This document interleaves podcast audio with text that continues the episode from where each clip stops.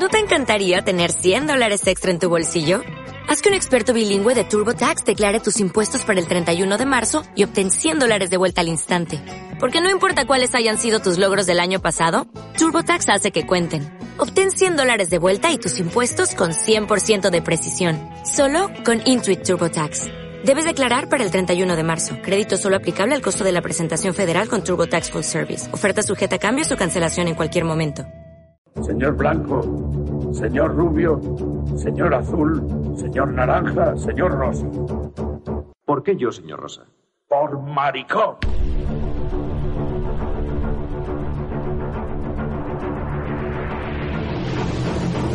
Todo era yelmo hasta que llegaron los buceras del cine. Empezaré desde el principio. Hacía seis meses que no podía dormir. He visto cosas que... Pues bueno, pues vale, pues me alegro. Solo el verdadero Mesías niega su divinidad. ¡De acuerdo, soy el Mesías! ¡Lo digo! ¡Eres el Mesías! Vivo o muerto vendrá conmigo. Donde nadie creía que había nada. Yo soy el nota, así tiene que llamarme, ¿entiende? Eh, así o sutísima o, o noti. Los tipos que duran en este negocio son los tipos que vuelan recto. Has bailado con el demonio la luz de la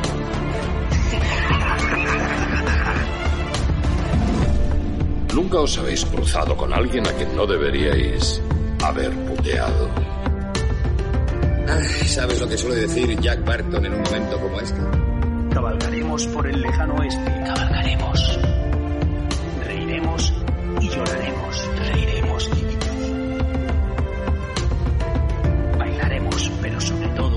Sangraremos. ¿Te acuerdas que prometí matarte el último?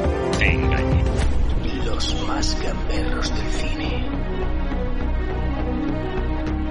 Olvidaba deciros las tres reglas que son muy importantes. Tres reglas. Escuchad nuestro podcast. Escuchad. Compartidlo. Compartid. Y sobre todo, no olvidéis darnos cerveza antes de empezar. Los Goodfellas del cine.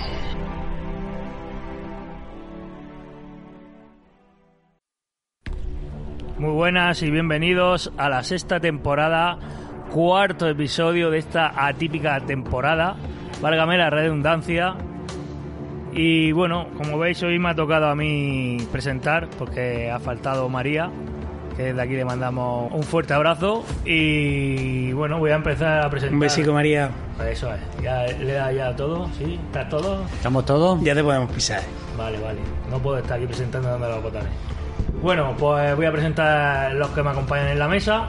A la mano izquierda, a la siniestra tengo a Juan Diego, que es el que pone la música y adereza estos ratos tan entrañables. Hola compañeros, qué gusto de veros. Qué bien se te oye, sí señor, da gusto vernos. He, he puesto un sonido de puta madre, está mal que lo diga, pero es así. Y bueno, el que ha vuelto, el hijo pródigo, que lo vi salir en un coche que cae hacia arriba, está aquí.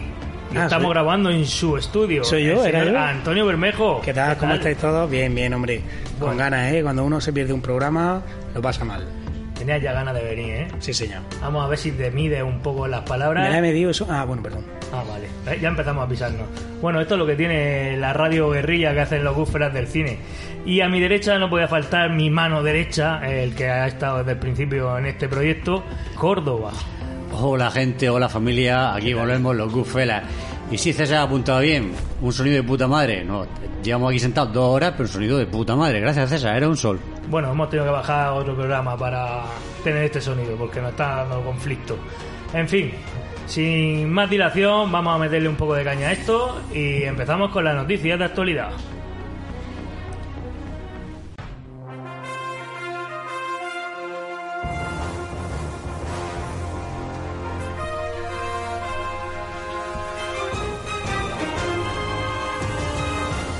Se empieza a rodar la segunda parte de la película Asesinato en el Orient Express, protagonizada esta vez por Kenneth Branagh, titulada Muerte en el Nilo.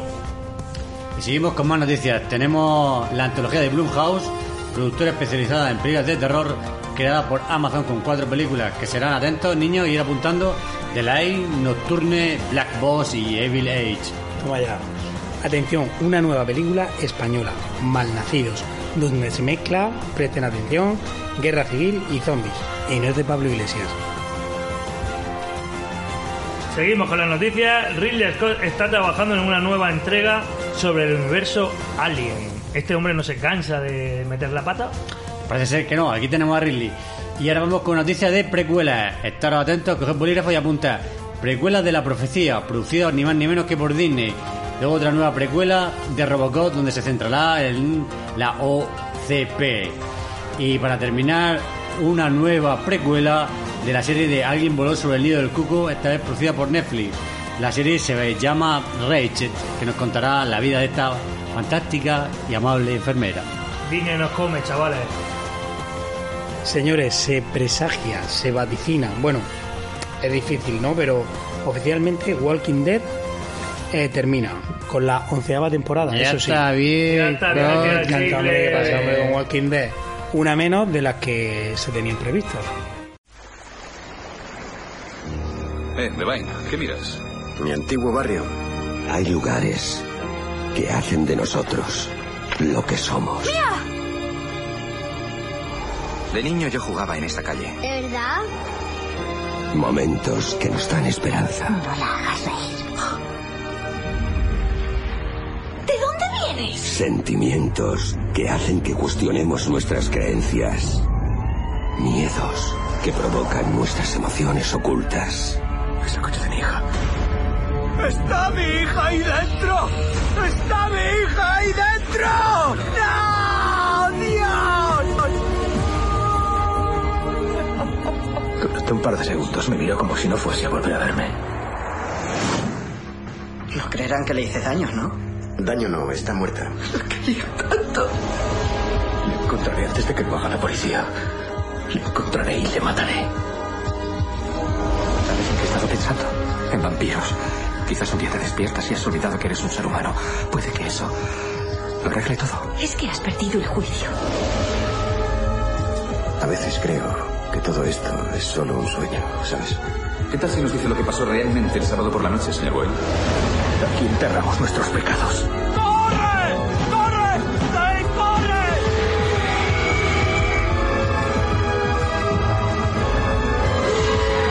Aquí lavamos nuestra conciencia.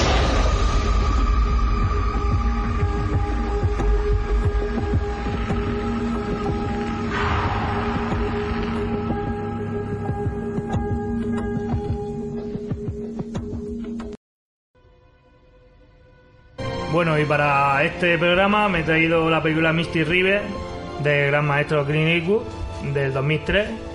Y bueno, antes de empezar, para aquel que no haya visto, pues el amigo Córdoba nos va a refrescar la memoria de qué va esta película. Sí, bueno, vamos a hacer una sinopsis así muy por encima, muy sencilla. Y en esta historia nos cuenta cómo vemos a tres niños jugando en el parque y cómo de repente llega un policía y les dice que lo que están haciendo no está bien y se lleva uno de los niños. Puede ser cualquiera de ellos, se lleva, en este caso se lleva a Dave, eh, encarnado por Tim Robbins.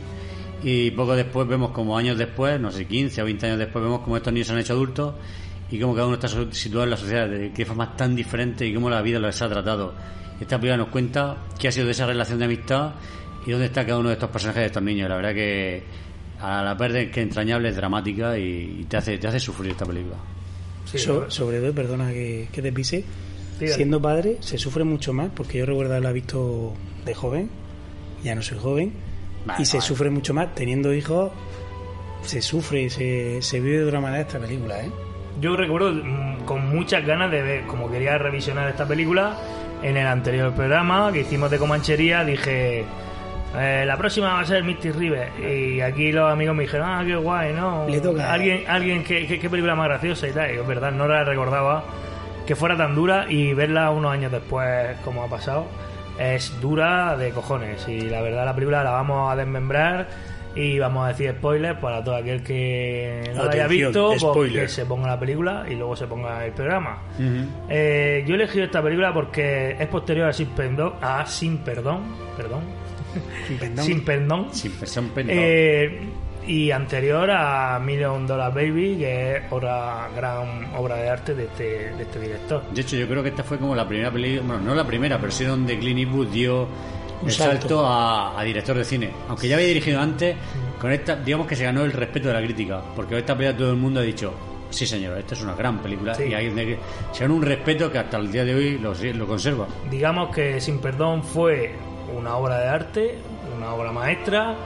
Eh, reinventó el cine de western cuando ya no estaba de moda. Es un cine western crepuscular y está por encima de esta película para mí. Y luego está esta que ya es un afianzando esas cartas que muestra una película muy oscura con unos personajes que les va dando unas pinceladas que solo con, con tres o cuatro cosas ya te puedes imaginar cómo es el personaje. Hay Sí. muchos directores que necesitan muchas líneas de diálogo para presentarte un personaje y aquí con silencio o alguna duda razonable ya te, te la, te la haces tú lo De- que es el personaje. Desde el mismo momento que se ven los niños, ahí sí discrepo un poco con lo que has dicho tú, Córdoba, se sabe ya eh, cómo es cada personaje y, y al coche se sube el que tiene que subirse, que que el personaje eh, el más ingenuo, el más Sí, ingenuo, el que bueno. necesita la aprobación de los otros, que Bueno. por eso también se sube, que lo veremos más adelante. En este caso, el personaje que Los se otros no sube- se hubieran subido. El personaje que se sube es el personaje de Dave, encarnado por Tim Robbins. Y vemos que se sube y es un niño de 11 años, que la película no lo llegan a decir. Y más adelante también nos cuentan que era un, un tío que se hacía pasar por policía, que no era policía. Y luego también el detalle de que iba acompañado por un señor, donde vemos un anillo muy, un anillo muy característico.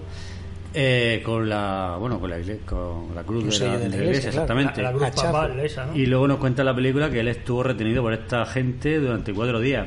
Y aunque la película es muy elegante y no entra en detalle, él sí llega a decir que le hicieron de todo. O abusón de él de, todas las maneras posibles. Sabemos que lo violaron y tal, y, y eso luego traumatizó. Y esto un poco el arranque, como arranca este personaje. Y los demás se van alejando, cada uno hace su vida, porque tenemos el personaje de, de Sean Penn, Jimmy, Jimmy, que vemos como al final eh, se hace un poco el rollo de el amo del pueblo, o sea, del barrio. Vemos un tío con mucho carácter. De hecho, nos llegan a decir que es un personaje muy, muy inteligente. Y eh, el que más se sale un poco del, del barrio en este caso es el personaje de Kevin Bacon, Sí. que se hace policía. De hecho, Sí. yo me fijé en esta ocasión que no me he dado cuenta y, y es curioso, pero es, es, es un agente del FBI.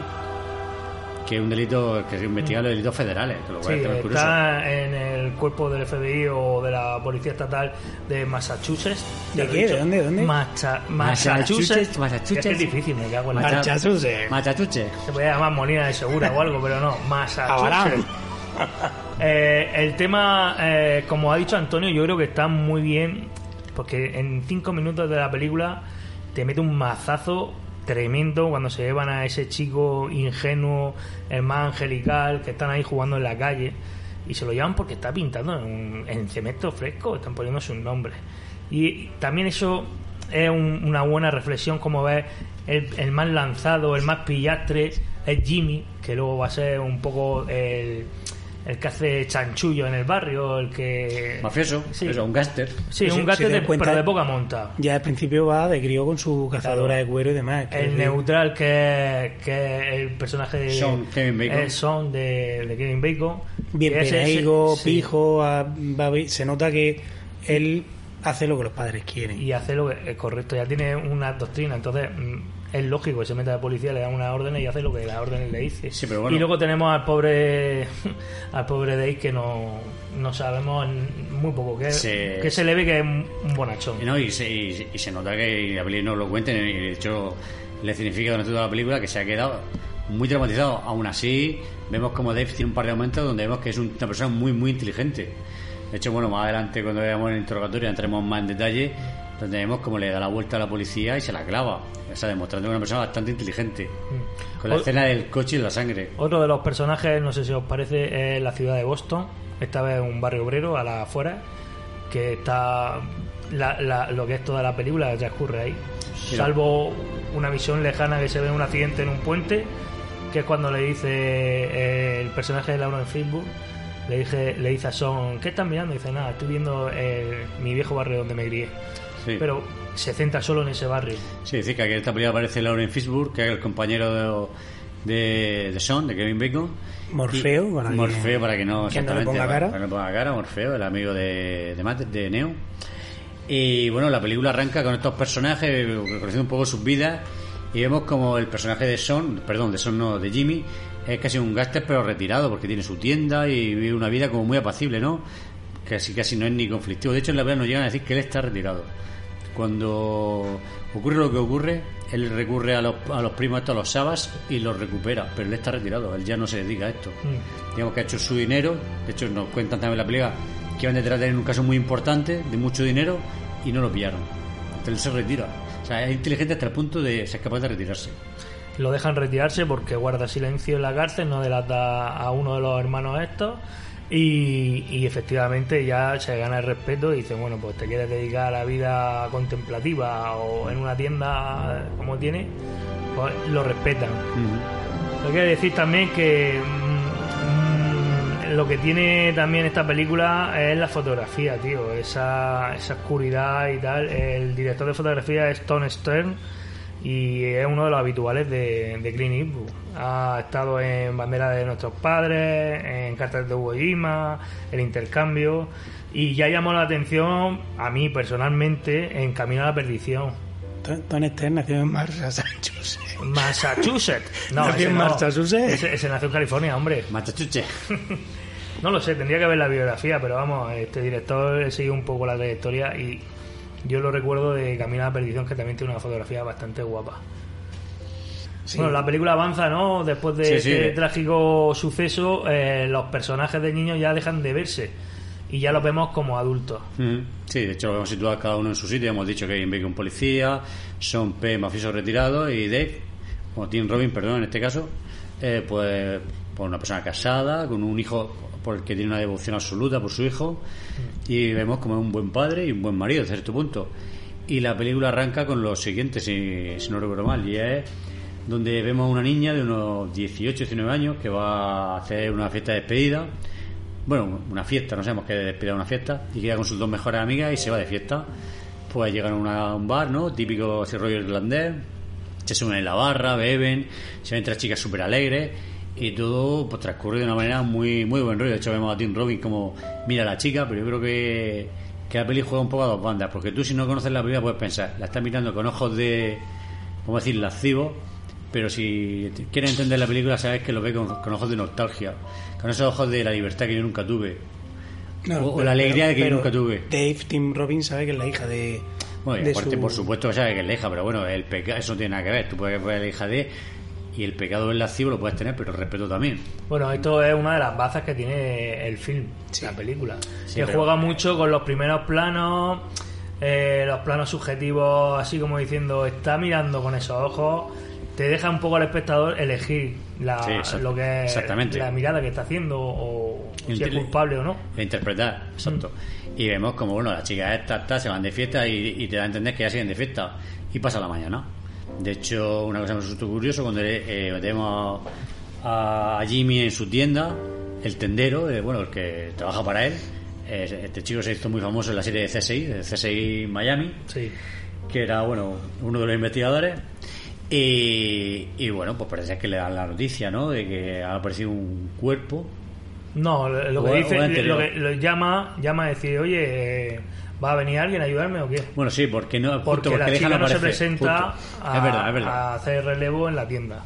Y entonces llama al padre, "Padre, ¿no ha ido ahí? No, tal. Entonces el padre dice, no te preocupes, voy para allá. Sí, de hecho, lo, eh, lo que pasa ese día es la comunión de las hermanas, porque lo que nos cuenta la película es que esa niña de 19 años es la hija de un matrimonio anterior, porque él es viudo. Entonces él se volvió a casar en segundas nupcias Ujú. y tuvo dos niñas. Y una de estas niñas era su día, el día de su comunión.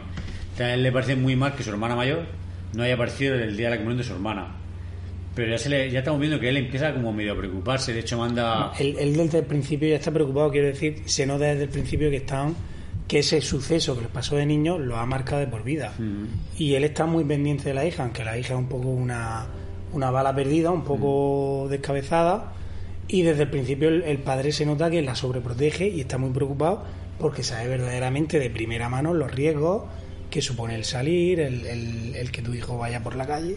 Sí, yo- yo la vi como que En todo, en todo momento él tiene el miedo, lo tiene impregnado en, en su, en su ser. Yo lo vi más como que es la hija predilecta No. de él y viene de una relación, como hemos dicho. No, porque luego lo dice. que ya pasó, pero ella siempre como que no quería estar muy apegada con la familia nueva que tenía. Sí. Y por eso le dice, no falles, tu hermana hace la comunión. Y él, no te preocupes, que tal. Entonces el padre pone la mano en el fuego por ella porque es su corazoncito. Y dice que es raro que tal. Nada más que cuelga con el de la, el de la tienda, llama por teléfono a- al padre de una de las amigas a decirle si ha dormido ahí. Mm, verdad. De ahí volvemos a jugar con, con el doble rasero de decir, No, ¿está pero- o no está? Pero se nota desde el principio que él tiene pánico porque le pase algo a su hija que lo ha vivido de, en primera mano. Sí, yo creo como cualquier padre, ¿no? Si no aparece pero, tu pero hija... como el padre no, porque si a, ti, si a ti te ha pasado, tíralo. Si a ti te ha pasado, tú vives con ese pánico de por vida. Y cuando ya eres grande, tu hijo sale en la calle, tú piensas que les va a pasar algo, que es lo que le está pasando a él en todo momento. Sí, pero Y antes de aparte. eso, que nos lo había explicado un poco, pues se está viendo cómo eh, la chica, antes de irse, con el novio está tramando algo, hay algo por ahí que te dice que va a pasar algo con la chica y con el novio, que se van a algún sitio, que no se van, va a pasar algo. Luego cuando sale de fiesta también parece que va a pasar algo. Se crean una serie de situaciones para que el espectador piense que hay distintos motivos por los que Sí, la chica puede... pero la película lo que hace muy bien es como te sitúa a la chica y tú ya antes de, de- de- de esta escena ya ves como varios posibles culpables. Ves al novio, Exacto, un posible culpable, ves a Tim Robin como la mira. Entonces ya la película antes de que pase nada ya te está situando a varios posibles Exacto. culpables. Y lo que decía César estoy totalmente de acuerdo con él porque yo creo que esta chica juega con la ventaja de que es el último recuerdo que tiene de... De la antigua mujer. Exactamente, de, de su mujer fallecida, que murió de cáncer y tal. Y él tiene cierta predilección por el hecho del- de que ella está sola, solamente lo tiene a él, porque al final sus hermanas son sus medio hermanas, la otra no es su madre, su madrastra. Ya juega con esa ventaja y, y para él siempre va a ser una- una- alguien muy especial. Porque Sí. es la hija de su mujer muerta, ni siquiera divorciada, muerta. Sí, bueno, Pero pasamos, pasamos adelante.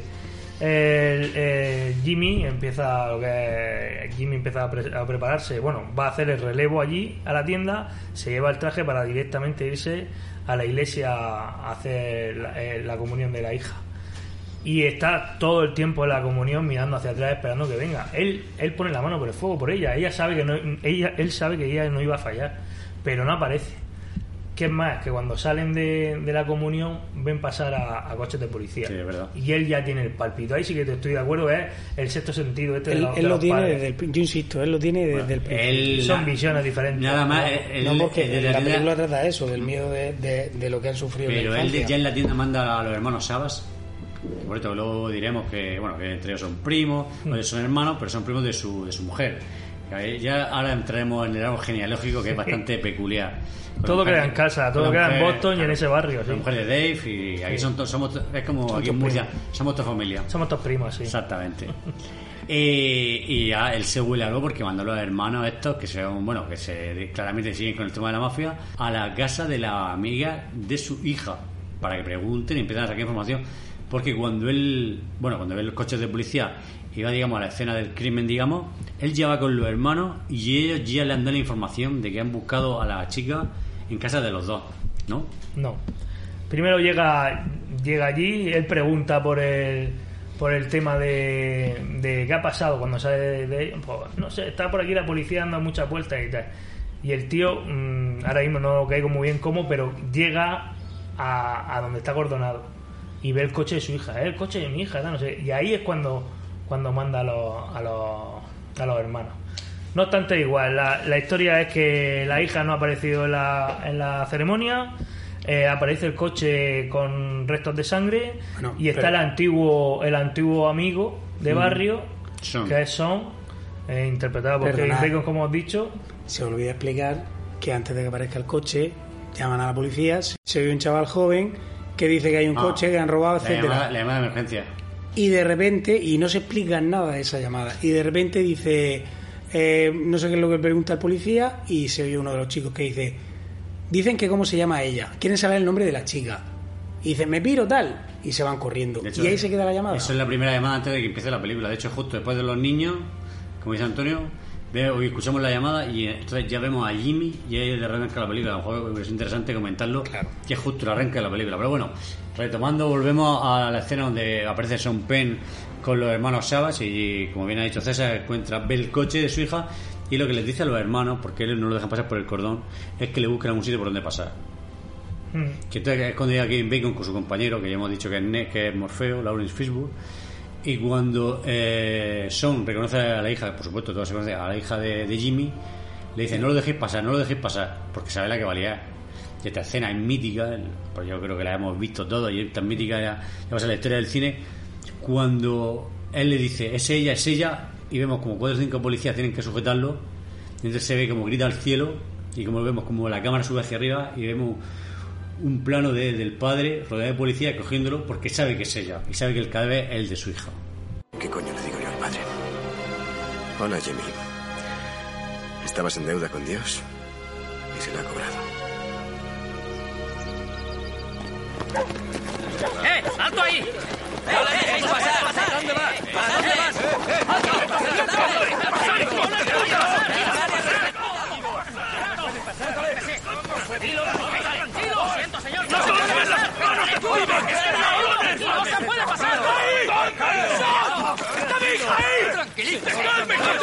¡Quitadme las manos de encima! ¡Está mi hija ahí! ¡Está ahí! ¡Está ahí! Tranquilizaos. Es el padre.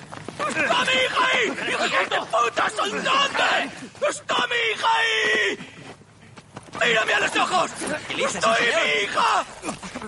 ¡John! ¡Está mi hija ahí! ¡Está mi hija ahí! ¡No! ¡No! ¡No! ¡No! ¡No! ¡No!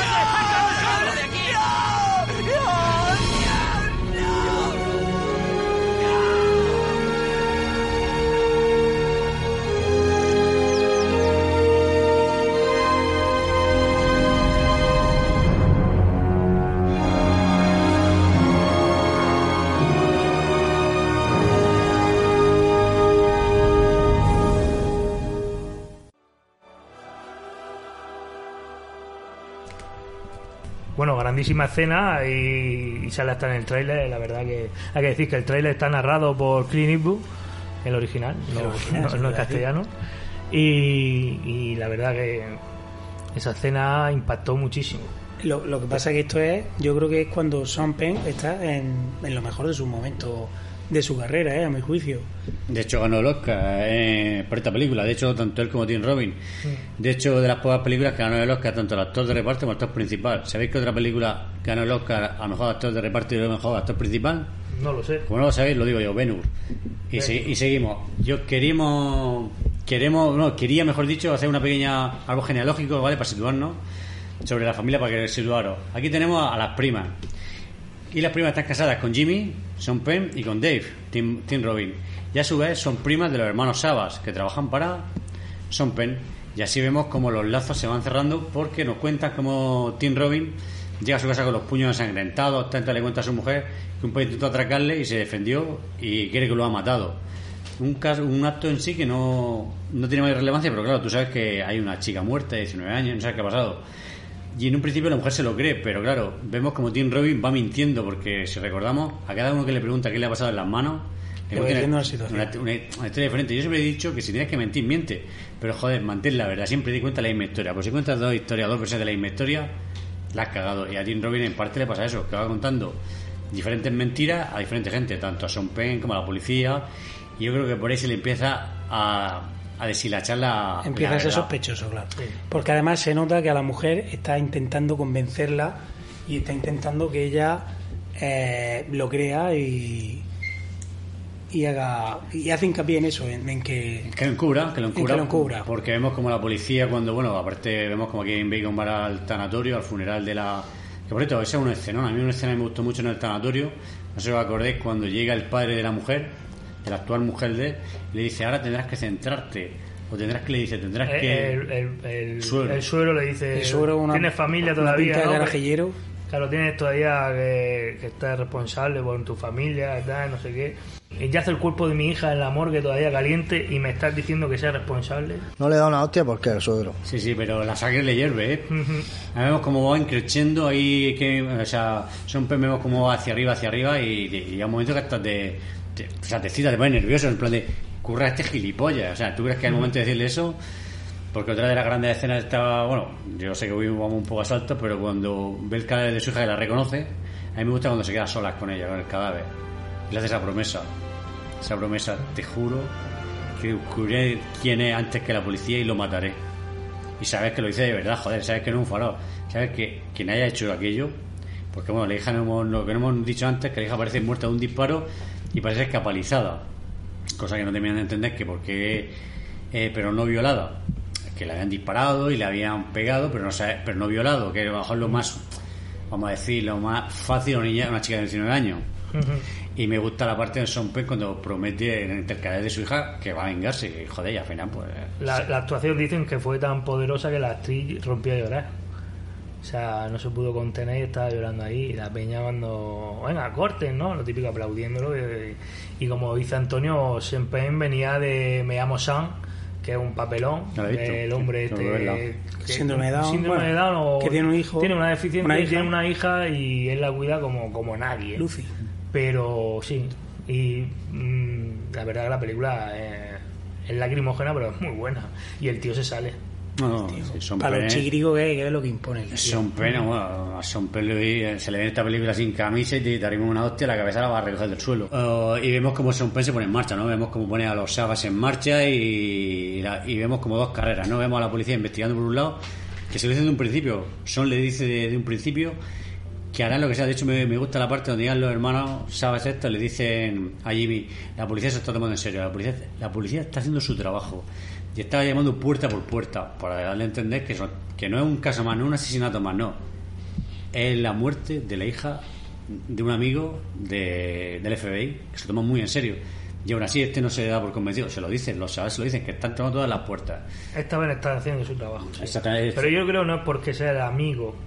Yo creo que No, no es por no porque además dejan entender también que tampoco son. Sí, sí que al final, cuando ha pasado todo lo que ha pasado, cuando se llevan a Dave en el coche, luego cada uno ha hecho su vida, aunque estén todos interconectados, por la ciudad o por Y el por barrio, primos, son tus primos. son todos primos, pero mm, con, Shem- Con con Son, Son, no. Son. No, Son está claro que el que más se ha desmarcado porque al final Tim Robin, este caso Dave, eh, se supone que es un currito eh, Jimmy, pues mafioso, muy listo pero un mafioso. Pero por ejemplo, Jimmy no sabe nada de la vida de Dave. Solo que está casada con la prima de su mujer. Punto. Pelota. No, han- no tienen convivencia. Sí, han perdido a, raíz, contacto. a raíz de aquí ya se ve eso. Por cierto, hija de puta, Celeste. Celeste, sí, la Hija de puta. Es la que más hostia se merece de toda la película. Sí. Hay que ser Hombre, gilipollas. Celeste es la mujer de Dave en este caso. De hecho, bueno, también es verdad que ella al final lo encubre, pero la película está montada de tal manera que tú al final entiendes a Celeste. Porque te vienen a decir, te invitan a pensar que el que ha matado a la chica ha sido Dave. Porque como vemos como miente, como no mantiene la historia, porque cuando llegan con su coche al FBI y se lo llevan, que había una escena antes comentado fuera de micro, el FBI, este no de manera sospechosa, porque dice que la había visto, de hecho, él uno de los últimos que la ha visto con vida, y vemos como, como la policía se lleva su coche, y lo que es más, encuentran sangre en su coche, pero se lo habían llevado ilegalmente. Entonces Dave le dice al policía, en este caso Lauren Firbu, habéis llevado mi coche sin permiso, Entonces, esto que habéis hecho ante un tribunal no es válido. No es válido. Entonces, eh, se- este Son se queda pensando sobre, eres un mamonazo, si tenemos una prueba que ha sido Dave, te, la acabas, te acabas de mear en la prueba. Mm. Te vemos como Dave, sí que está traumatizado, sí que vemos una- a, un person- a un actor, bueno, perdón, a un personaje muy traumatizado, pero yo considero que es una persona bastante inteligente. Fíjate, también ¿Tú, tenemos... ¿Tú caerías en eso, Antonio? ¿Tú Yo, caerías no, en yo- eso? yo lo que pienso es que veo a Dean Robin, o sea, a Dave, no lo veo tan inteligente. Esa escena a mí me chocó un poco. Digo, no lo veo tan inteligente como para poder Sí. desenvolverse con la policía. No cuaja con el tipo de personaje, a mi juicio, ¿eh? Sí, yo lo que, lo que veo es, por ejemplo, la pareja esta de policía, que Laura Fishburne es un poco más visceral, enseguida está preguntando por la mano, no sé qué. El, el amigo, aunque ya no lleva trato con él, es conocido, que no es amigo, amigo de la infancia y conocido. Le dice, por favor, Dave, como diciendo este, y Claro. diciendo, pero ¿qué pasó en ese coche? ¿Qué pasó en ese coche? Como que luego se lo cuenta, bueno, sale la cena del café, le cobran una pasta y tal. Se va a entender como que él ha contado algo y entonces deberíamos de ir a ver a este hombre. Sí, bueno, Son también verdad que respeta mucho al barrio y a si en ese barrio. De hecho, una cosa que no hemos contado, que más adelante contaremos, es que la vida personal del, de Son, de, de Kevin Bacon, está separado de su mujer y espera ser padre. Y la mujer se, se ha marchado, lo ha abandonado, se ha separado y ningún terapeuta nos dice exactamente qué ha pasado. Aquí hemos estado antes discutiendo fuera de micro. Porque le falta un poco de historia a ese personaje. Sí, se queda un poco fuera, pero yo estoy con César en lo que ha, bueno, a la conclusión que ha llegado César, que es que al final estás casado con un policía muy duro, son gente que se lleva el trabajo a casa, luego hay gente que, que ve casi medio amargada, entonces se da a entender, bueno, se da a Se da a entender, no, entender, está entender. embarazada y va a traer al mundo pues, una hija de un policía y no sabe si el policía va a estar el día de mañana. Esa incier- incertidumbre que tiene esa mujer pues, le hace coger la maleta e irse. Sí, pero que es curioso. Yo lo veo ¿no? así. Sí, pero se presenta demasiado misterioso para luego ser se resuelve de una forma tampoco Sencilla, pero a mí lo que más me gusta es el, el misterio en sí, la forma de comunicarse que tienen ellos, ¿no? Porque es ella el que lo llama a él. Es curioso, o sea, no es que él la llame a ella, no. Ella lo llama a él, él contesta, él habla solo y ella no le habla. Pero al final, que la que toma la iniciativa de hablar es ella. Y él habla y ella no habla. Me parece curioso que sea ella la que, la que llame.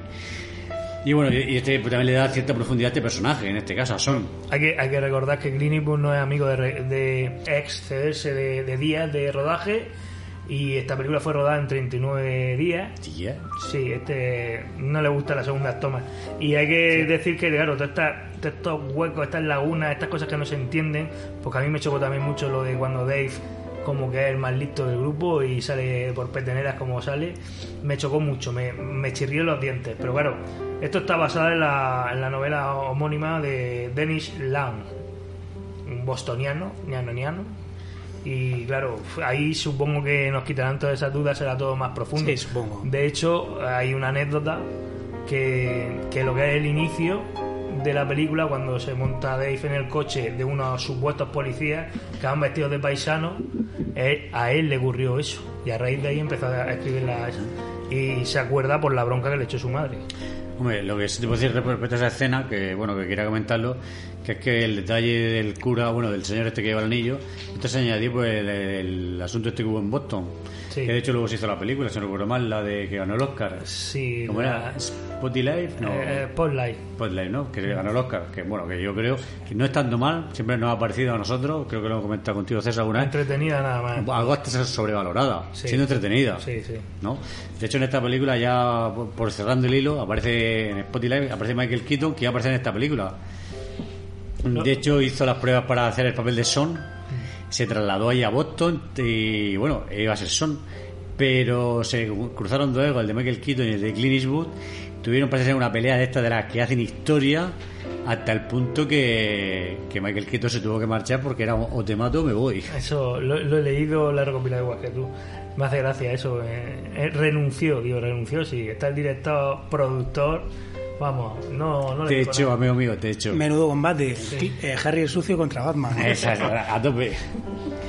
Eh, bueno, la película sigue avanzando, ¿no? Después de, de que vemos bueno, el asesinato y, Sí. bueno, y vemos... Ya estamos con las premisas de la investigación, que Mm. ya Dave está en el ojo del huracán, como hemos dicho, por su, por su, mala- respuesta, por, por su respuesta inco- respuesta incorrecta que a cada uno. De hecho, vemos como a Celeste le aprieta a Son, le dice si. Sí, le dice que, que tiene algo que decir, ¿no? Que lo diga. Bueno, y también unos personajes que... Hace una, hace una artimaña muy muy elocuente Sí, porque... y, y es cuando cuando le dice Celeste eh, ¿a qué hora llegó Dave a casa? "Ah, no lo sé, estaba durmiendo no es que como fue el último que la vio y sabemos que de tu casa al bar hay 5 minutos y ella salió 15 minutos pues sabremos a qué hora ella se fue y sí, le sí. tiende la trampa para ver si ella seguía pero ella es que se ve la verdad que Marcia Gray a ver lo Mm. tengo aquí apuntado Marcia Gray oh, no me acuerdo qué más bueno Marcia Gray eh, lo hace de puta madre sí Celeste hija de puta pero lo hace de puta madre esa actriz sí, Muy, sí. muy puta no lo que pasa es gilipollas quiero decir que le Sí. falta A- Al final ha sido un poco superado por las circunstancias. Hay que entenderla que también la mujer, yo que sé, han matado a la, a la hija de Jimmy, que seguramente la haya medio criado ella también. Sí, pero si, si te das cuenta, a ver, es su marido, es su mujer, haya hecho lo que haya hecho, pues igual como pasa lo contrario que pasa después en la historia, que luego más adelante lo ves. Es tu marido, deberás pensar en protegerlo y no en delatarlo. Bueno, si es un cabrón casi que no. Pero Bueno, bueno, aunque ¿cómo- ante cómo la ley sí. De hecho, no sé si en todos los países, pero en Estados Unidos tú no puedes declarar en contra de tu marido ni de tu mujer. Te protege la ley, te ampara la ley si no declaras. Porque lo primero, es verdad, o sea, en Estados Unidos seguro. En- yo no sé si en España, en todos sitios, pero en Estados Unidos la ley ampara el, el no testificar contra tu tu pareja. Yo, yo lo que pasa aquí, si os dais cuenta, los policías juegan un poco, que no sé si en verdad la policía hará eso, si es que se molesta en esforzarse a la hora de resolver un Ya crimen. estamos siendo amigos. Es que resulta que, que un policía decide que le gusta más ir por un lado de, de las pistas y de las pruebas y el otro tira para otro camino. Y ahí se enfrentan, o sea, cada uno tiene, o sea, yo creo que hasta les da igual, lo único que quieren saber es quién gana, quién de los dos tiene razón. Uno es más metódico, más cerebral y el otro es impulso, porque el Lauren Fishburne lo que hace es, mm, creo que este porque tiene los nudillos tal, el otro. Hombre, eh, Porque en realidad a ellos le cuenta una cosa. A Jimmy le dice que ha sido moviendo un sofá. Sí. O sea, todo el mundo le dice una cosa. O sea, tú ahí es, es lo que está jugando todo el tiempo la película. A, a la dualidad esta de decir, ¿es sospechoso o no sospechoso? Hombre, eh, vamos a ver, Dave tiene todos los números para ser el sospechoso número uno.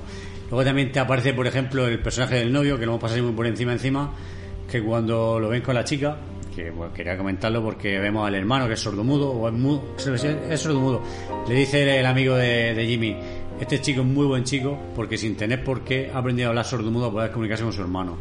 Y es tan buen chico que se ha preocupado de su hermano. De hecho, vemos como estos chicos... Tanto el- sordo muy bueno. bueno, lenguaje de el lenguaje de signos, sí, perdón. El lenguaje de signos. Me ha quedado un poco catetazo, pero es que he leído poco.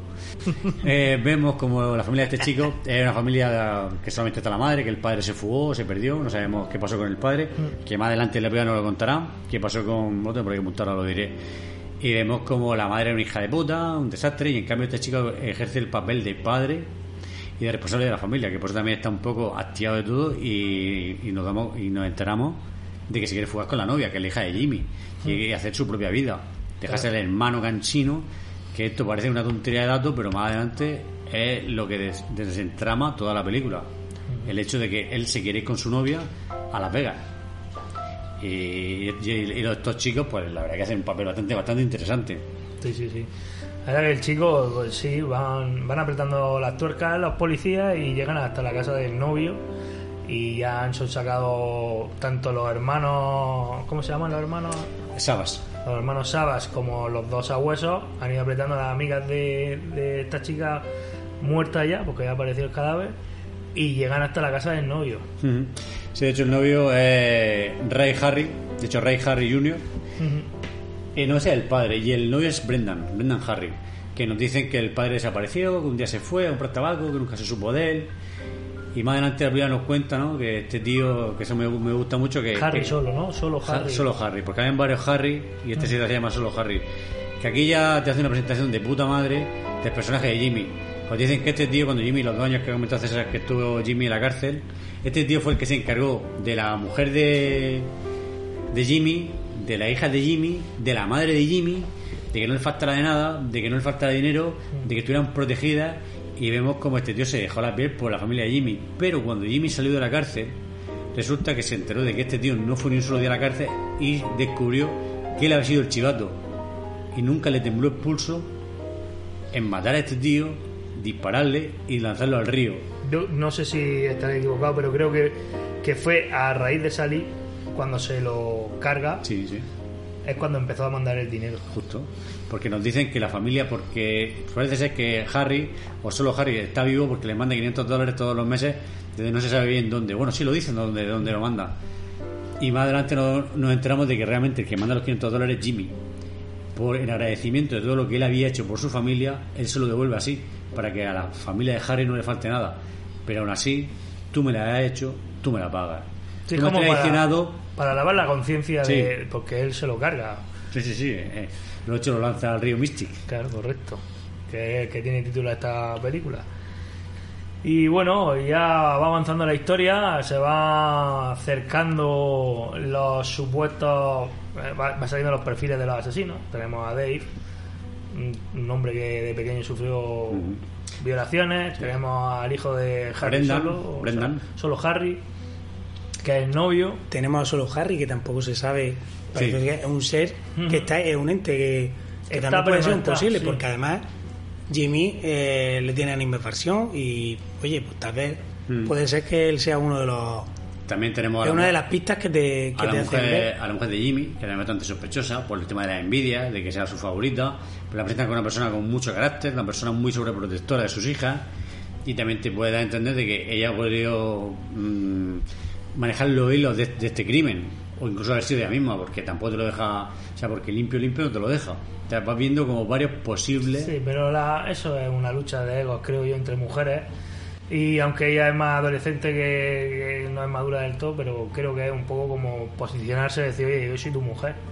Me tienes aquí abandonada, nada más que tienes ojos para tu hija, yo estoy aquí también. Y tus dos hijas Y tus dos hijas, por supuesto, son mías, de mi vientre. Entonces es un poco diferente. Pero vamos, se centra sobre todo en, el hijo de solo Harry y, y Dave.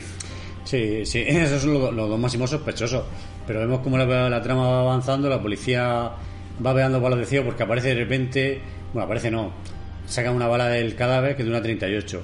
Te van buscando dónde aparece esta bala, de qué revólver eh, esta bala, porque de ese revólver hacía unos un par de años se había cometido un atraco y sacan las balas de la pared porque el tío iba a disparar a la pared para no dispararle al dependiente y resulta que ese 38 Qué gran eh, escena, era de favor. solo Harry. Solo Harry, pero qué gran escena esa. Cuando aparece, a mí me gusta cuando van a la tienda O sea, ¿Lo reconociste? eh, no lo busqué. Y luego después de. Ah, después coño, de- yo lo reconocí, Sí, dije, sí, coño, sí. es Tuco. Tuco, Tuco, Claro, efectivamente. el. Igualach. Aquí tenemos un amigo de Clint Eastwood, que el iguala, que es uno de sus últimas apariciones estelares. Y por supuesto le dio este pequeño papel, estas pequeñas líneas para todo el rollo del bueno, como bien ha hecho César, el, bu- el Claro, bueno fue el malo. fue el malo. Y estaba todo el mundo diciendo, bueno, Clint Eastwood no va a aparecer por aquí. Yo no lo reconocí, Estaba la verdad. ahí, no dio, o sea, normalmente el, el Clint Eastwood da unas pautas para que tú las sigas. Supongo que si te sales de las pautas, pues te echa directamente, como habrá pasado a Michael Como pasó a Michael Keaton. Tiene que tener su genio, el tío ya muchos años ha aprendido de los mejores y ha rodado con los mejores. Y entonces el tío yo creo que tiene su, su método y, y de ahí no lo saca. Por ejemplo, las dobles tomas, como hemos dicho, no le gustan. El tema que sale el iguala de, de, de dependiente de la licorería. Dice, yo creo que fue uno de los que tuve aquí empleado, porque entraron por la parte de atrás y claro, entraron, tenían copia de la llave. Y eso tal. Dice, yo me acuerdo al día siguiente que vino uno con una sonrisa de hijo de puta. Y ahí lo, lo clava, el Eli Wallace, todo eso es su guion, pero improvisado por él también, que le dice a los otros, y los otros están ahí como, tú ves la actuación y dices, me está llamando Senil, y, y Kevin Bacon y el otro, no, no, no, claro, claro. Y el, tío se, se apodera de esa escena, o sea, se come a los dos actores y aquí le pongas por delante, hace un papelaco ahí y sale sin acreditar. Curioso, Ah, no, ah, no, sale acreditado. porque yo estuve viendo y le digo, tío, este es Tuco, tío, me cago en la puta. Y no, no lo he encontrado. Y luego me puse a ver anécdotas y, y salía. Yo, eh, era una cosa que había leído hace mucho tiempo, lo de Tuco, pero no lo relacioné. Y luego después de él lo digo, coño, claro, conocemos una cara de este tío. Yo no me di cuenta, lo De después. de todas maneras son cosas que pasan. ¡Mi puta! Ahí está. ¿Cómo era? ¿Cómo lo llamaba? Rubio, Rubio, rubia. Rubio, Rubio, qué bueno. Claro, qué bueno. Y bueno, y una vez que aparece la 38 esta, aparece lo de la bala y sitúa el, el arma, porque Kevin Bacon, todas sus sesiones, situar la, el arma, la bala y así buscar al, al asesino, que él sigue pensando que, Que no es Tim que es. Harry. Es un policía efectivo, quiere Sí, la las prueba, la, las circunstancias, etcétera. Si el otro es más, lo que tú has dicho antes, más visceral. Piensa que es Dave y es Dave y es Dave. Y eh, bueno, de hecho, es cuando se lleva el coche, lo de la sangre y toda la movida. Pero vemos como el círculo cada vez se va cerrando, la, la habilidad de cada vez se vuelve más claustrofóbica Y más oscura, y ¿eh? sí, más oscura. Y vemos que las cosas se están poniendo muy, muy feas. Que aún así vemos como también recupera un poco las amistades de ellos, porque la escena donde sale Dave con Jimmy, que está en la. que le dice, "Che, bueno, siéntate aquí, da, tomarte una Sí. copa conmigo. Vemos como están re- como retomando esos lazos de lo Sí. que tuvieron en su momento. Pero antes rebobinó un poco, también vemos como sí, que estos personajes, eh, lo, lo que eran antes antiguos amigos del colegio, o sea, perdón, del barrio, van entrelazándose y como que se llevan bien, como tú dices, ¿no? Pero ya vamos viendo como poco a poco esa presión que se va haciendo, tanto cuando le hacen el interrogatorio a Dave, va perdiendo él la chaveta poco a poco. Igual que la mujer también va perdiendo y al final se tiene que confesar con, con Sí, Jimmy. Jimmy. Eh, La mujer se ve muy angustiada. eh. La mujer ya vemos que cada vez está Es muy insegura. Pero también vemos como. No es él- muy inteligente, No, y, aparte él va mintiendo, pero tú imagínate el miedo. Vamos a ver, la mujer no es muy inteligente. La mujer tiene un niño de 12 años. La mujer sabe que su marido abusaron y lo violaron. Y la mujer. ¿Sabe? No, se entera en- se entera. Y la mujer eh, piensa que ha matado a una niña de 19 años. Entonces, al final la mujer se ve angustiada y sabe que tiene una bala. Ella tiene una bala en la recámara, que sabe que es cuestión de activar la espoleta. Que es decirle a Jimmy que piensa que a matar a su hija. Ella sabe que si se lo dice a Jimmy, fuera problema. Pero fuera lo problema. sabe. ¿Qué Pero problema? como se que- puede que- ser que le caiga la venganza encima. Eh, Está un poco apresionada por eso, sí. Pero, bueno. eh, Porque sabes lo que va a pasar. Mm. Hay la presión esta de. Si se lo digo, lo mata, pero no quiero que lo mate porque es el padre de mi hijo. Pero no me fío del padre de mi hijo porque está mi hijo. Entonces, esta situación al Es que final va- la vuelve un poco lo, que pasa, lo que pasa es que Tim Robin, bueno, Dave también tiene unos momentos que empieza a hablar de los monstruos, que no sabe si es Sí. un monstruo. Empieza con los que él iba- vampiros y claro, demás. Que él iba. Él, él da muchos motivos para claro, que. él da motivos para, la pensar lo otro. Pero ella, yo ¿no? insisto, eh, tú tienes un núcleo familiar, tu marido es tu marido, y si te lo cargas te quedas sin marido. Y si, ya, pero eso no te justifica porque hay maridos, te podría contar mil noticias de esta misma semana que viene, a cuento Bueno, ni el día ni el mira- momento. Mira a ¿Qué su prima, tú? escucha, mira el ¿Cuánto otro, falta de plomo hace mira el falta otro en este extremo, país? mira la prima al final, como dice, tú eres aquí el, el, el alfa, eres el macho, tú sabes lo que tienes que hacer y lo haces cuando toca. que que bueno, di- ah. son los dos, son- es que es eso, son los dos lados opuestos de, de la misma moneda. Bueno, Una, una se adelanta a delatarlo y la otra lo encubre. Hay un poco de presión también sobre Celeste. Vamos a echarle un poco el capote a, Nah. a la monocelular esta. Ella ve la supervivencia, como ha dicho Córdoba, estoy de acuerdo, en, en ella y en su hijo. Porque ya no se fía de, de- de Dave. Dave cuando está viendo la película de, de vampiros, que por cierto, anécdota, o sea, ¿cuál es? Vampiros de John Carpenter. Carpenter. Muy Mm. bien. Y cuando llega dice, ¿qué haces? ¿De dónde viene Celeste? Ah, estoy viendo una película de vampiros, ¿no? Le dice, ¿y de dónde viene Celeste? Y se lo dice dos o tres veces secamente. Y el tío que ni la mira. Se le acaban de cortar la cabeza a un... O sea, a ti te dice eso. Es como una amenaza, ¿no? Tiene un punto siniestro. Acaban de cortarle la cabeza a un tío.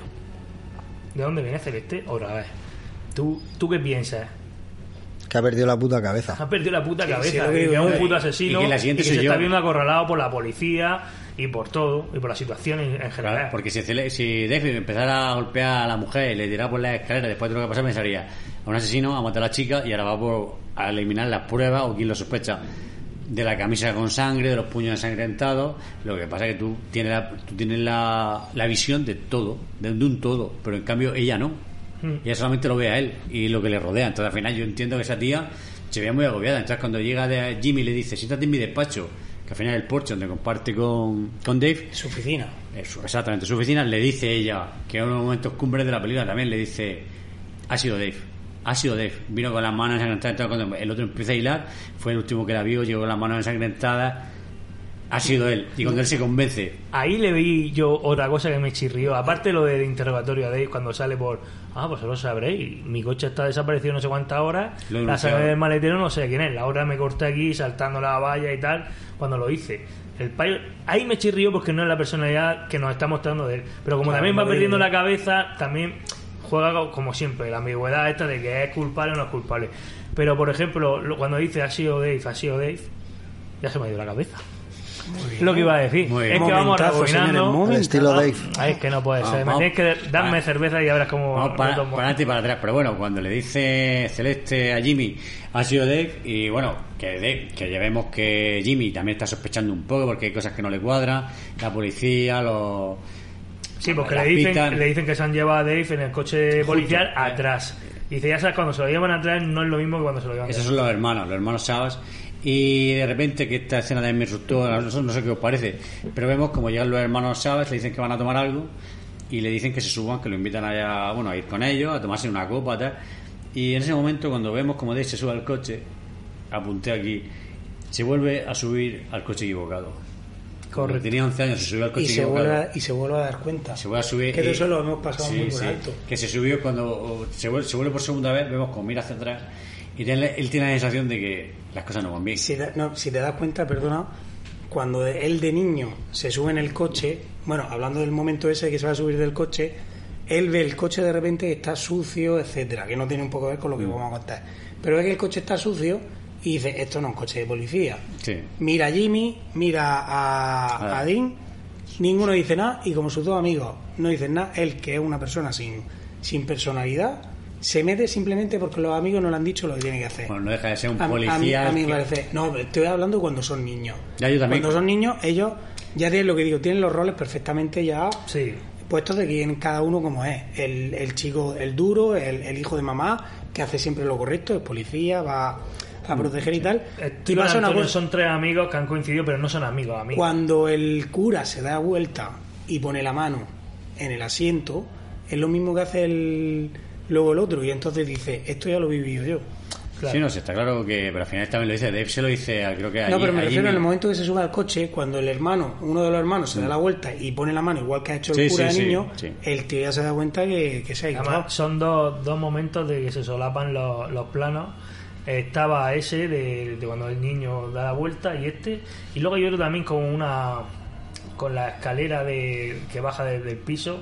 Hacen otra, ahora mismo no recuerdo, pero es sin pen cuando está sentado. Y empalma con otra con la, la Marcia esta. La mujer, la celeste. Y engancha a dos muy bien enganchados, tío. Que, que es lo que tú dices. Son. Que esto, esto ya lo he vivido. Esto ya lo he vivido. yo, y yo sé- así. sí, yo pienso que él, bueno, no recordaba el final de la película, lo vi hace muchos años y no recordaba el final, pero yo siempre pensaba que, que él no era el, la- el- el culpable, me- porque es muy bobalicón, no se da cuenta, no es muy inteligente, por eso me choca cuando responde así a los policías. Y él en ningún momento se encuentra, está con los dos hermanos estos y está a salvo. Él no se da cuenta de- del peligro, ve que hay algo raro cuando se sube al coche, pero aún así él, él no, y- no hace nada raro. Igual que en el funeral de la hija. Cuando se encuentra con, con Jimmy en el porche, al principio se da la vuelta, pero luego se pone a hablar con él y, y no da la sensación ni de que esté escondiendo algo, ni de que, ni, ni de que haya sido culpable de algo. He, he recobrado la memoria. Está pidiendo cerveza y que he recobrado ya la, la la la sequedad lo que hace. El otro, el otro punto que me chirriaba a mí era cuando cuando estás diciendo tú que Celeste le dice que ha sido Dave y a mí me chirriaba porque dice le han dado un tiro a la tía y luego le han dado golpes. Vale, golpes sí porque tiene la mano, pero ¿Cómo le ha disparado? ¿cómo la ha disparado? Y a mí eso me chirriaba un mogollón. Es uno de los, de los fallos de la Yo creo que no, yo creo más que un fallo, creo que en todo momento tú sabes tampoco que, tal, que Dave no ha sido. Sí, vas viendo en todo tiempo que, Tú que él no sabes es- que la historia tal, la película te invita a pensar que él no ha sido, porque viene como muy a huevo que haya sido él. Y luego lo que tú dices, la pistola que, la, que era del payo este de Henry, que Jimmy había matado a Henry, y por ahí hay una pista y hay un algo que, que se está yendo. Tú sabes que Dave no ha sido. O por lo menos, eh, como mucho, puedes pensar, yo de hecho recordaba que, o pensaba, fíjate tú, la memoria, lo- las malas pasadas que, que te puedes jugar. Yo recordaba que al final, que por cierto, esto no tiene nada que ver con. Era que a la chica estaban abusando de ella, o sea, aparece Dave, esto es lo que yo recordaba. Entonces Dave mataba al que intentaba secuestrar a la chica y la chica por accidente se mataba sola.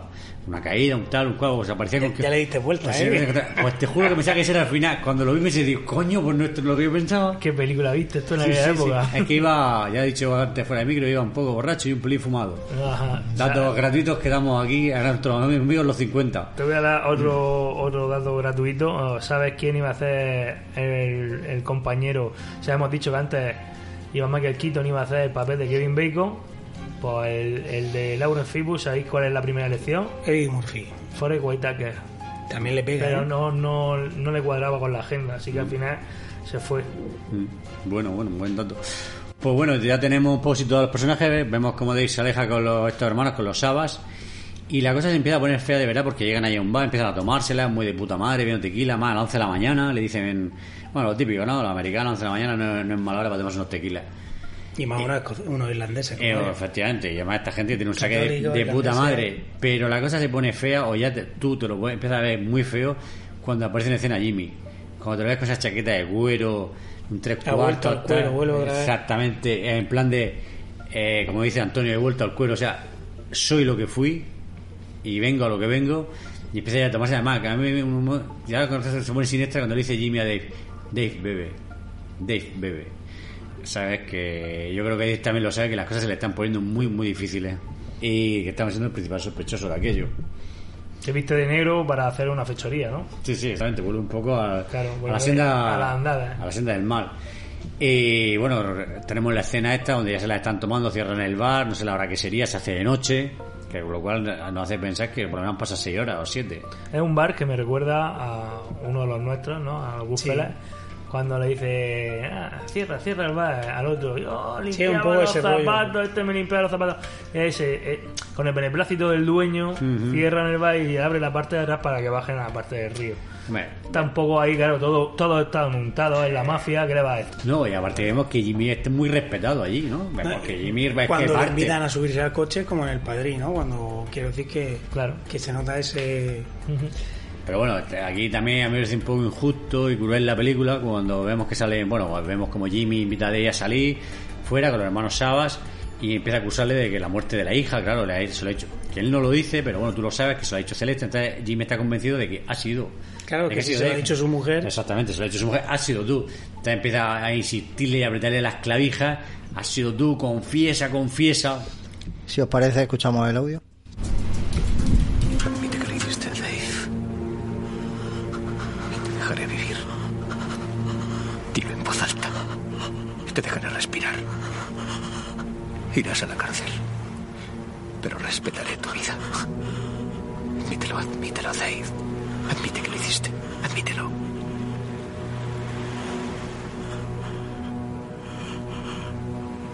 Sí.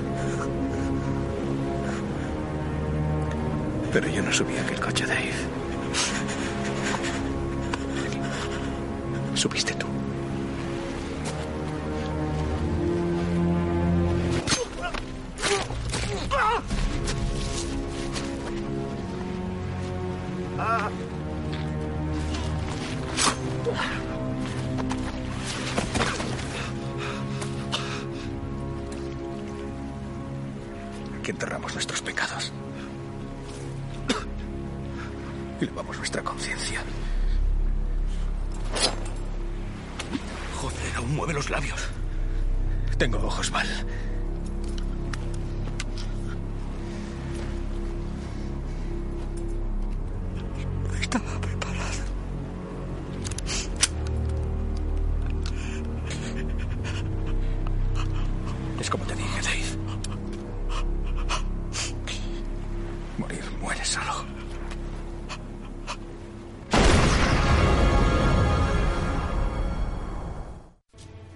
¿Intimida o no intimida Sean Penn? Ya, que se intimida. A mí, por ejemplo, el sonido ese cuando termina el chan es como que el personaje encuentra la paz y la redención. Si es que tiene algo que redimirse. No sé, este al final sí me parece un poco cruel porque él se ve otra vez después de la pared y esto es como tu madre decía, ven que no te voy a pegar, ven que no te voy a pegar. Y iba y te pegaba, ¿no? O sea, estás para qué ido. Y al final vemos como le aprieta las clavijas hasta que escucha la confesión que quiere escuchar. Y él la excusa para apuñalarlo, pero quiere oírlo. Y si no, y si no, lo, si no lo confiesa, lo va a matar. Y si lo confiesa, lo va a matar. Entonces, al final son pena aquí un poco traidor para con su amigo, porque te va a matar. Diga lo que es, te va a matar. Solamente quiere escucharlo confesar, entonces le miente, y eso me parece un poco cruel. Porque no solamente vas a morir, sino además te voy a obligar a que me mientas. Y en la peli queda muy bien, ¿vale? Y lo hacen muy bien, pero no. Me parece injusto para el personaje de Dave. Sí, estoy de acuerdo, pero lo que pasa es que tampoco él piensa que él está mintiendo, porque él piensa que es culpable, que, que Claro. la culpa la tuvo él. Ya, con lo pero- cual, él- al final lo que hace, es, o sea, lo amenaza sí piensa- o sí hasta que hasta Claro, que confiesa. Pero Piensa, piensa que le miente porque las primeras dos veces que le dice. Bueno, que aquí otra cosa que sí quería decirlo: que aquí donde Dave nos cuenta lo que pasó realmente. Es la única vez que dice la verdad. En este momento, cuando se ve tan acorralado de rodillas, eh, rodeado de cuatro tíos, es cuando Dave nos dice que las manos las llevaba ensangrentadas porque mata a un chapero que abusaba de un chaval. A un pedófilo que cuando ve que se la. Bueno, de hecho ve la escena que se la está chupando, tal, que está abusando del chaval. Él ve aquello, eh, el, demonio. le remueve todo. Exactamente, el demonio que se apodera de él, lo saca y lo revienta, hostia. es como tú dices, es la única vez que dice la verdad. Él la la vez que, que, que se ve tan acorralado que dice la verdad. Sí, digamos que el personaje de Dave, después del trauma, está como aletargado, ha tenido su familia, eh, su mujer, su hijo y tal, hasta 12 años, ¿no? El crío que tiene. Y 12, bueno, no sé si tiene 12 años. Mira, eh, El- ellos, la- lo que les pasó les pasó con 11 años. Y ellos, eh, porque lo estuve calculando en varios datos que en la vida, ellos tienen 38 años. O sea que, que han pasado 27, joder, sumo de puta madre. Ya ves, eres un máquina sin calculadora y sin móvil, sin nada. Eso se está perdiendo, primo. Escúchame.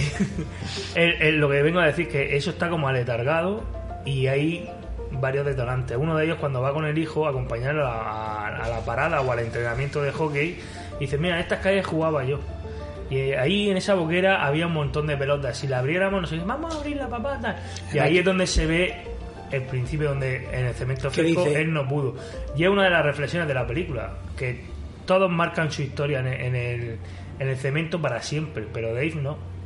Claro, lo- Dave lo es que el quiere- primero que se va. Lo que y quiere- no termina no, ni lo que quiere ni que su- escribe ni termina. Que su infancia fue interrumpida, lo que a mí me, me da a entender eso. Yo creo que es todo, Que infancia y, y- A él le robaron y adulto, porque lo que va a Y entender es la única, vez, la única vez que sospeché yo de que había sido él el asesino, cuando le dice al hijo eso, ahora que lo has dicho lo de las bolas, que iban, las bolas iban, dice, todos noso- si, si abre eso, todos nuestros sueños están ahí. Si os dais cuenta, la hija de Jimmy aparece luego en un sitio que parecía como, Sí. como una alcantarillado. Una zanja, en un socavón. Que es el único instante que yo dudé y digo, oye, igual si a él, porque, porque viene a dejar a la hija en el sitio donde se supone que él dice que están sus sueños. Sí, el sueño de, el sueño de Jimmy, ¿no?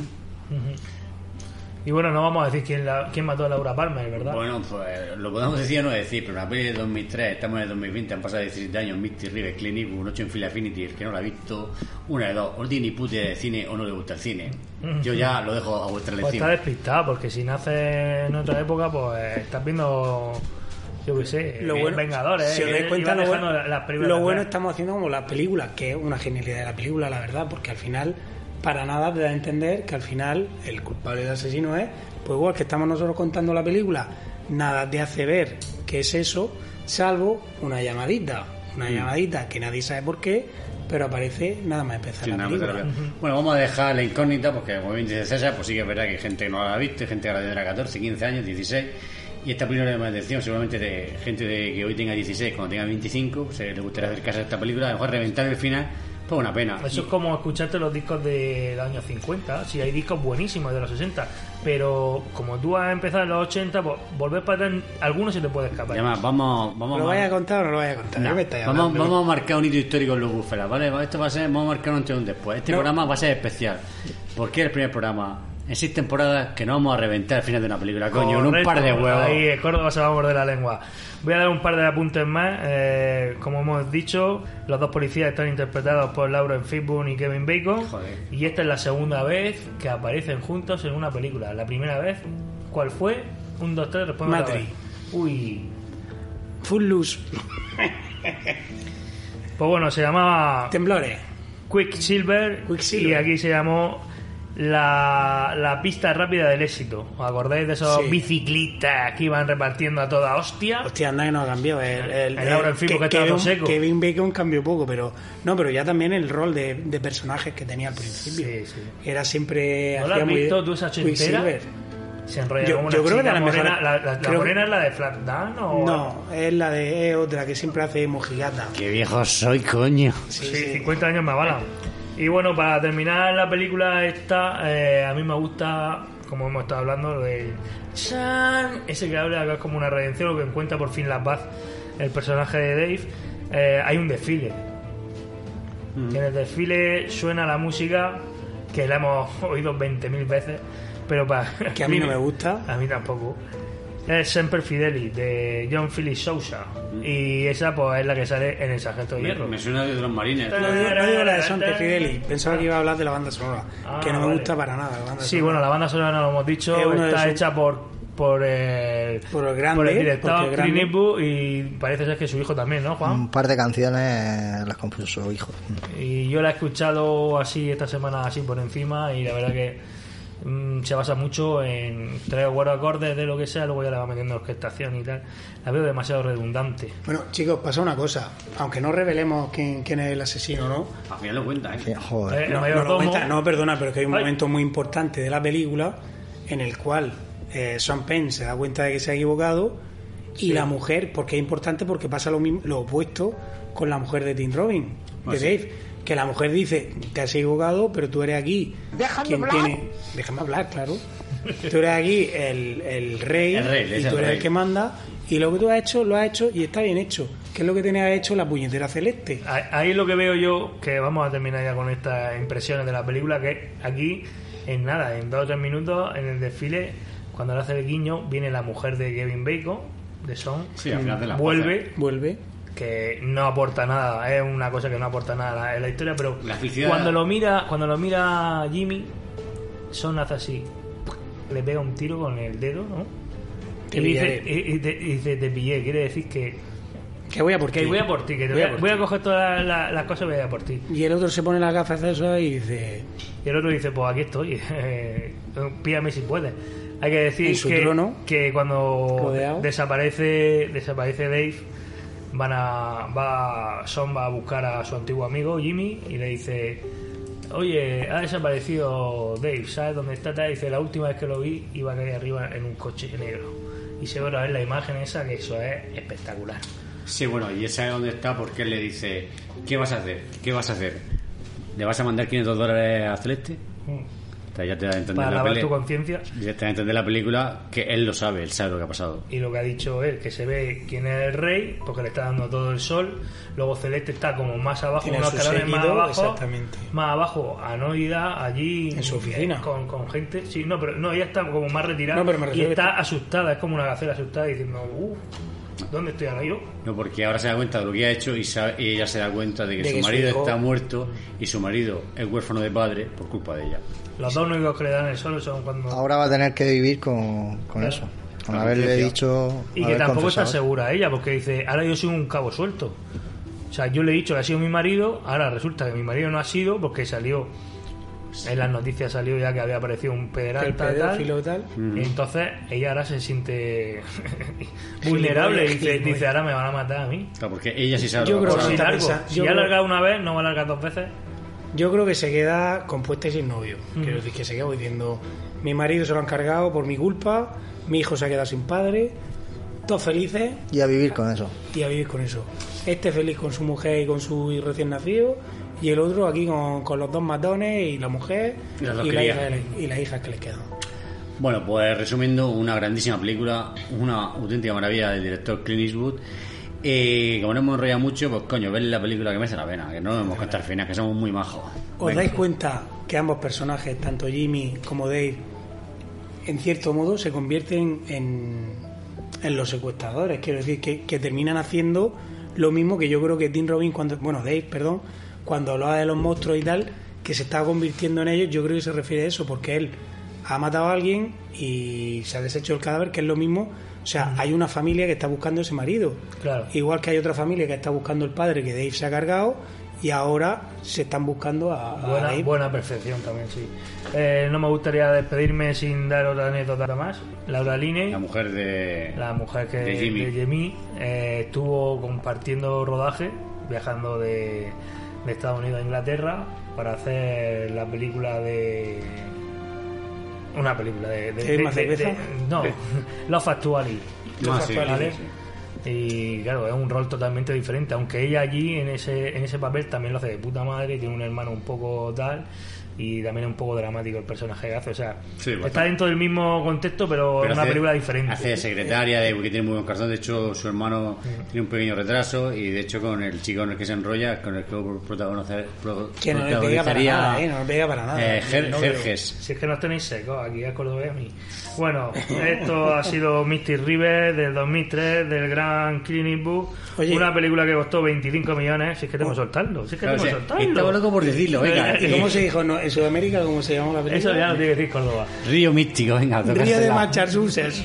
Massachusetts. Massachusetts. Bueno, pues cogió 165 millonacos. Oye, ¿qué tal no vería ahí, ¿qué tal vería ahí a Son Penn de Padrino? Aquí lo clava, ¿eh? Le, le queda como anillo el, el personaje como anillo al dedo, ¿eh? Sí, pero hace un, hace un padrino un poco mafioso del barrio. El Sí, padrino. bueno, lo que le toca, pero, pero impone el tío. cosa. hay, que, hay que decir que Ben Affleck ha hecho varias películas de, de, de, de mafia mm, ¿Son Ben o Ben local de? Boston Sí. y, y es de este, de este tipo. Si la de Town, si va la verdad, es una, Sí, es una es puta un pasada. Peliculón, peliculón. Y bueno, y ahora pues vamos a pasar a la sección de Juan Diego. Así que adelante, cabecera.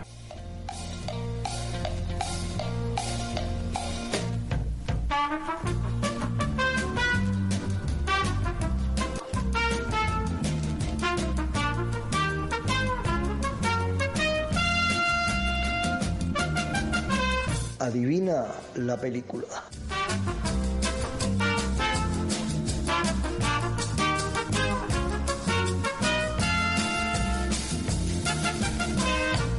Bueno, ¿cómo va ahí?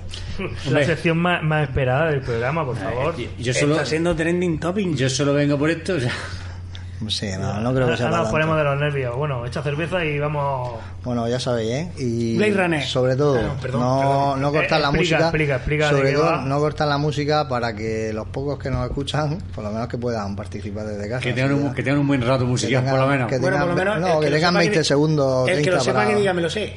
por- por- No, que levante la mano, como siempre. No, porque luego tienen que estar de testigos nuestros, nuestros cinco oyentes. ¿no? Cinco, Entonces, Cinco, ya quisieras tú. vamos, ¿estás preparado? Sí, dale milla. Espérate, No. Adelante. me echo cerveza. Vamos.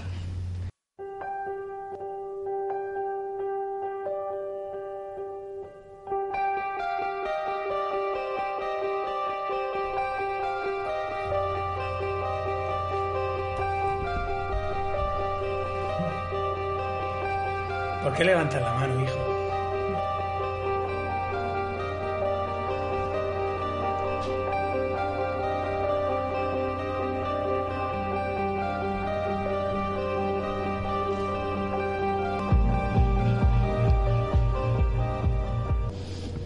Bueno, aquí César, dime. O- ocho semanas y media. Eh, 28 semanas después. No. 28 Siguiente. días. No, no, no. Hay, hay alguno que. Eh, Algunos para ir a más Traspotín. No. No, yo, lo sé, yo sé cuál es. Venga. Sí, hombre, 28 días de... No, no, no, no. La película es Guerra Mundial Z.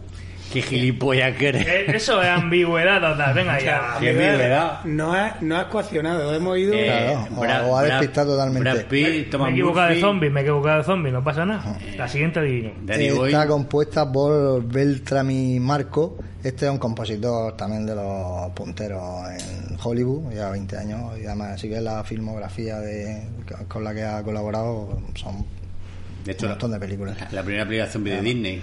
Mm. Preciosa. Vamos con la siguiente. Adelante.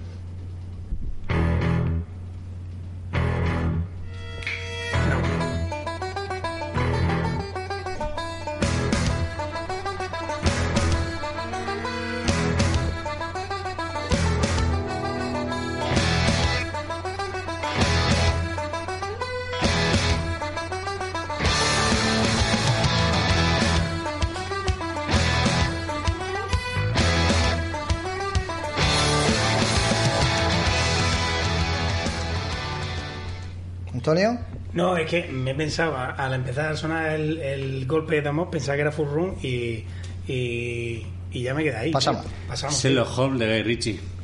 ¿No? Pasamos.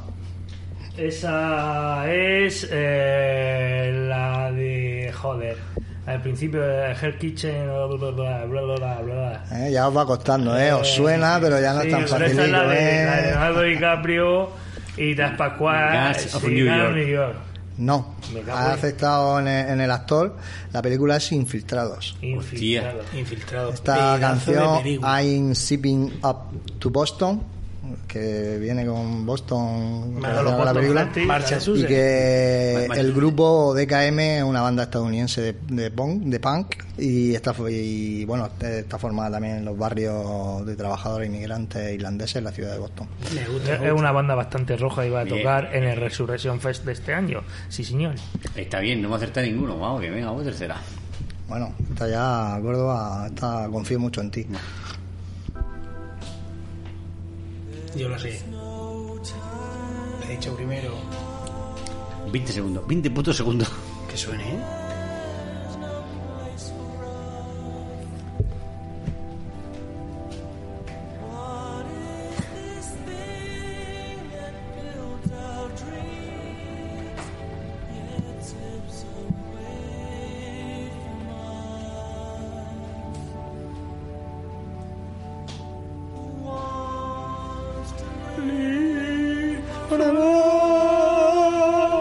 Qué cabrón que soy. Venga, a ver. A ver, no, lo dejamos que lo diga No, porque no. es fan. No, dilo, dilo, dilo, dilo. No, no, pues sí, da igual, si yo creo sobre las palabras. Venga. Perdonad, pero yo me pensaba que podía decir, yo lo sé, y que siga la música, hombre. Pero sí, tú la sabías desde el principio, es Pues que claro. eso no vale. Porque si a lo mejor si no hubiera entrado la voz, a lo mejor te hubiera dicho Benny Hill, no es que lleva una camiseta de Inglaterra. Pero vamos a ver. Es que ¿Cómo no a saber? ingleses o algo que me estás contando. Vaya pérdida de gallifante. Venga. Los inmortales. Muy bien, muy bien. Podemos haber, names. podemos haber dicho Bohemian Rhapsody la película y así pues jodemos a personas. A Claro. Kind ¿has of Magic. Mafia? La canción A Kind of Magic. Sí, sí, de hecho, Eh, cuando- cuando muere-. Del disco, ¿eh? No Cuando hubiera muere- sido, hubiera, hubiera o hubiese sido correcto decir el biopic o biopic de Queen de Freddie Mercury. Punto te no. respondo otra vez, Juan Diego. ¿Por qué? Bohemian ¿Por Rhapsody. qué? Porque sale esta canción.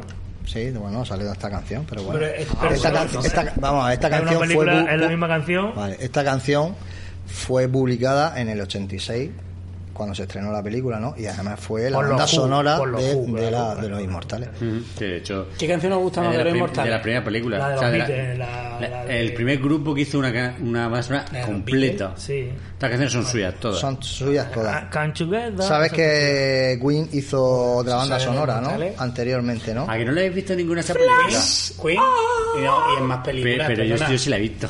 Flash Gordon. Bueno, los en Beatles, 1980, sí. eh, también no Queen. Y los Beatles. pero- y los Beatles.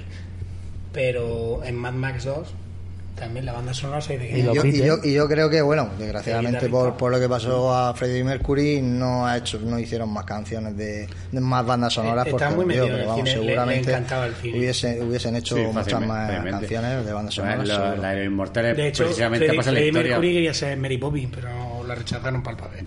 Claro, por los dientes. Seguramente. Eh, y ahora vamos con la siguiente. Va- vamos, Vamos. Un, vamos un 1 y 0, ¿eh? Lo vale, recuerdo. escuchad, digo una cosa. A ver, yo puedo decir, el que lo sepa que diga yo lo sé y que deje sonar. Sí, Que está. levante la puta mano. Pero que va a levantar la mano si no se ve. Vamos, vamos Pero con la que tiene siguiente. que ver Juan Diego. Nada.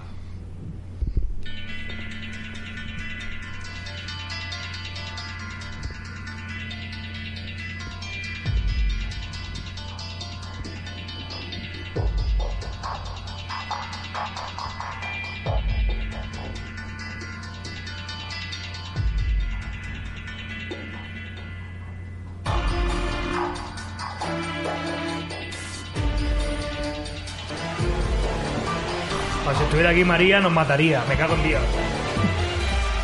Que bajes la mano, tío, que no te ve nadie. Ah, vale. Yo levanto la mano hace rato, ¿eh? Te lo digo de ya. La matanza de Texas.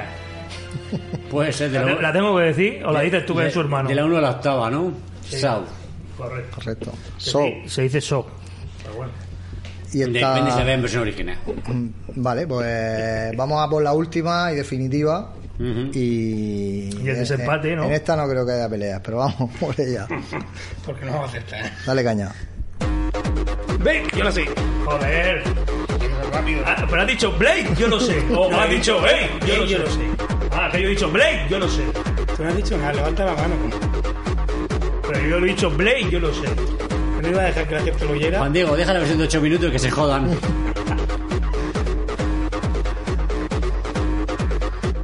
Esta banda sonora fue lanzada el mismo año, en el 98. Tiene 15 tracks y con diferentes géneros de hip hop, techno, electrónica, rock alternativo. Y el track conocido este como la canción de Blade es un tema de New Order que se titula Confusión. De hecho, Confusion. el principio de esta película es una puta maravilla. Y Con la final, música, tal. es- A mí me encantó. De hecho, es una puta maravilla. Me que iba a decir por la actriz, ex actriz porno Tracy Lords. Que por eso es un pedazo de. Bueno, no, ah, perdón. Eh, Perdona, ¿qué película has visto tú? Ya te han engañado otra vez. ¿Cómo?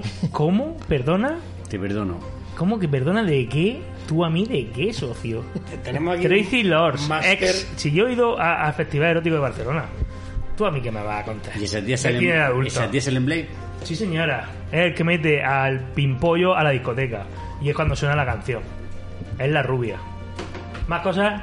Joder, lo que te va el porno. He ganado, ¿no? Joder. He ganado yo, tío. Sí. Has ganado. 2-1-0. 2-1-1, perdón. ¿Qué has acertado Sí, tú, tío? ¿qué- qué has ¿Qué has acertado yo? ¿Cuál has acertado yo? Ninguna has dicho. me- Sí, has acertado yo, coño. Sí. La de Show.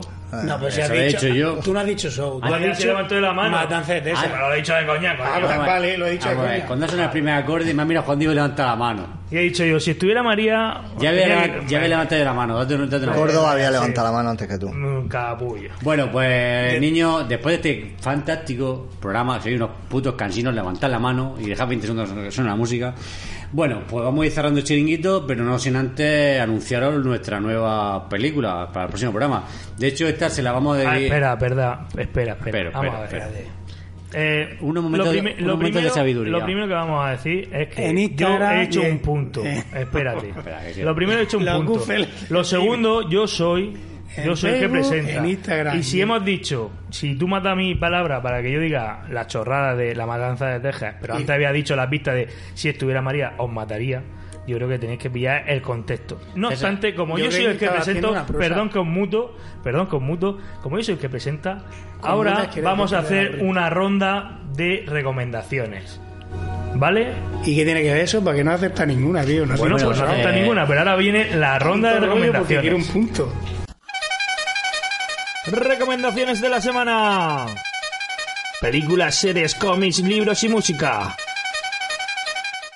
Córdoba, ¿qué recomiendas para Bueno, los oyentes? Pues yo recomiendo una peli que venía recomendando cuando he subido las escaleras con vosotros y es Orígenes Secretos.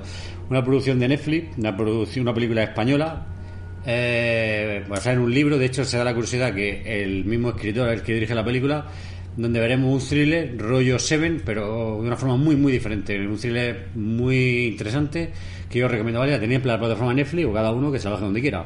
Orígenes Secretos. Mm, Juan Diego, ¿tiene alguna recomendación? Libro, película, como dice la cabecera. No, estoy viendo la serie El Alienista, empecé a verla hace poco. Está bien, ya la he visto. ¿La has visto? Bueno, está bastante bien de momento. Los protagonistas molan, lo hacen Sí, muy bien. lo hacen bastante bien. Y poco más. ¿Y Antonio, tenemos alguna película así recomendable que Hombre, pueda- yo voy a recomendar, aunque la hayan visto no, pero me quiero hacer un programa especial por ella y voy a... pro- a perdón. Misty River. Es Misty River, no. Golpe en la pequeña China, señores. El que no lo haya visto, atentos porque voy a hacer un esfuerzo y voy a querer meter un programilla especial de Golpe en la pequeña China. Muy buena. Pues yo recomiendo un clásico que se llama Básico. Spurlos, que es un, un cine es holandesa, es sobre un thriller de una chica desaparecida y bueno, no quiero desvelar mucho más. Es bastante película de culto, si no la habéis visto la recomiendo. Y ya vamos a, como no tenemos aquí a la azafata, pues las vías de contacto nos las va a decir el azafato, que no es otro que Antonio. Dinos las vías de contacto para contactar con nosotros, esos cinco oyentes que tenemos. Yo te voy a decir dos y tú me vas a decir la tercera, ¿vale? Venga, a ver si la sabemos. En Instagram y en Facebook, los Goodfellas del cine. Muy bien. ¿Y cuál es la otra? El Twitter, ¿no? El gordecillo. Los buferas del Los cine. Goodfellas del cine, ya, pero quería que participaras, tío, porque como Ah, cada vez que he hablado como no ha fallado, hablo- pues quería que aceptara algo y dijera así. Bueno, se nos ha ido un poco la cabeza, perdonadnos. Y para el próximo programa le toca al amigo Córdoba elegir, así que redoble de tambores, por favor.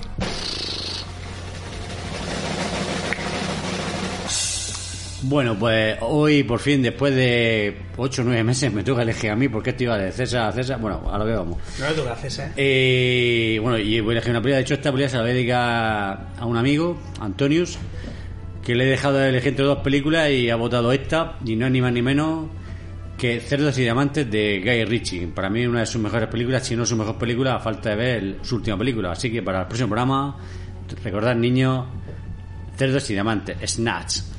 Gran película. Muy buena. Sí, alguien más de aquí la iba a traer, pero bueno.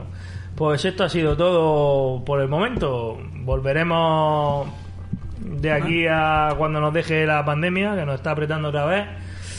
Murcia, que estaba con menos que ningún ninguna ciudad o región de, de España, y resulta que estamos ya pues, de los segundos por la por arriba, creo. Bueno, de momento estamos de las 10 ciudades europeas con más tasa o coeficiente de COVID, estamos los 10 primeros. Y Murcia está la octava, de las 10 eh, ciudades con más contagios de Europa. Bueno, ya tenemos poblaciones aquí cortadas y eso, y entonces pues nos reuniremos o volveremos otra vez al día de la marmota si se pone la cosa Mucho ánimo, mucha fuerza para todos, señores. Y bueno, ya nos vemos para la próxima. Mucha fuerza y mucha salud. Pues nada, Los hasta Goonies. la próxima. Ah, no, ya hemos terminado, pero. Un beso, niño. Y los Beatles.